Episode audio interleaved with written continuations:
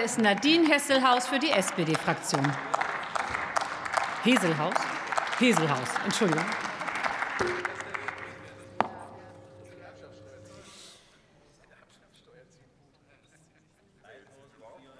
Sehr geehrte Frau Präsidentin, liebe Kolleginnen und Kollegen! Nach dieser wunderbaren Geschichte unseres Kollegen Herrn Brehm kommen wir jetzt zum Ende der Debatte noch mal zum Inhalt des Antrags. Und da ist es tatsächlich bemerkenswert, dass es sich bei dem Jahresgutachten, auf das sich dieser Antrag ja bezieht, des Sachverständigenrats sogar um ein einstimmiges wirtschaftswissenschaftliches Plädoyer für eine solidarische Krisenbewältigung handelt.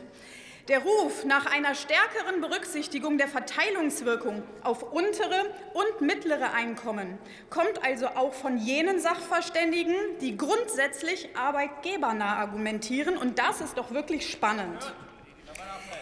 Tatsache ist, die hohen Energiepreise schmälern die Kaufkraft und senken den Konsum der Privathaushalte.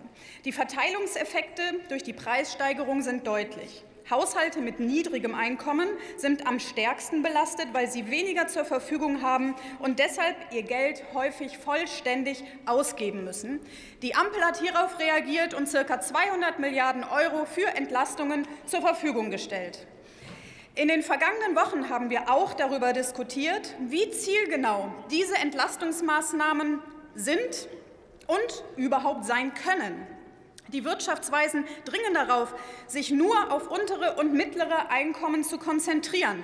Denn das Ziel muss ihnen zufolge sein, möglichst nur diejenigen Haushalte zu entlasten, die die hohen Energiepreise nicht verkraften können. Als SPD sehen wir uns durch diese Aussagen stark in unserer Ausrichtung bestätigt. Denn das Gutachten sagt auch, dass sich eine zielgenaue Unterstützung niedriger Einkommen, und das ist jetzt wichtig, inflationsmindernd auswirkt. Eine neue Erkenntnis für all diejenigen, die auch in Bezug auf den Mindestlohn gerne von Lohnpreisspiralen sprechen, während sie für Steuersenkungen plädieren, die insbesondere Besserverdienenden zugutekommen. Jetzt gibt es allerdings folgende Schwierigkeit. Unser derzeitiges System lässt leider keine direkte Zuwendung an diese bestimmte Personengruppe zu. Und das ist Ihnen allen auch bekannt.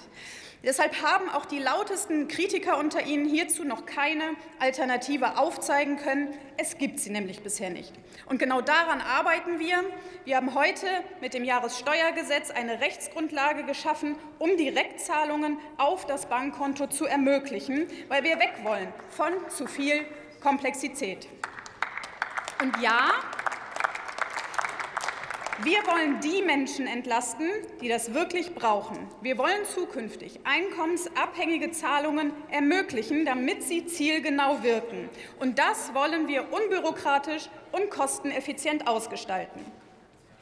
Meine Damen und Herren, in der Energiekrise fallen hohe zusätzliche Ausgaben an, die refinanziert werden müssen. Und finanzieller Spielraum ist notwendig, wenn man gestalten möchte. Wir wollen in eine soziale und ökologische Zukunft investieren mit Mut zur Veränderung. Zur Finanzierung der erhöhten Ausgaben in der Krise schlägt der Sachverständigenrat eine befristete Erhöhung des Spitzensteuersatzes oder eben die Einführung eines Energiesolidaritätszuschlags für Besserverdienende vor. Dies würde auch dazu beitragen, die Zielgenauigkeit des Gesamtpakets zu erhöhen. Denn Entlastungen im Energiebereich für diejenigen, die es eigentlich gar nicht brauchen, würden so wieder ausgeglichen. Gleichzeitig wäre dies ein Signal, dass die Energiekrise solidarisch bewältigt werden muss. Der Antrag der Linken greift sich jedoch mit dem Energiesoli lediglich einen einzelnen Vorschlag aus dem Jahresgutachten des Sachverständigenrats heraus. Ich finde, im Gutachten stehen noch mehr viele wichtige Punkte, über die es sich lohnt zu diskutieren. Die Bundesregierung wird sich im Rahmen des Jahreswirtschaftsberichts zum Gutachten äußern, und ich freue mich auf die Debatte hierzu. Vielen Dank.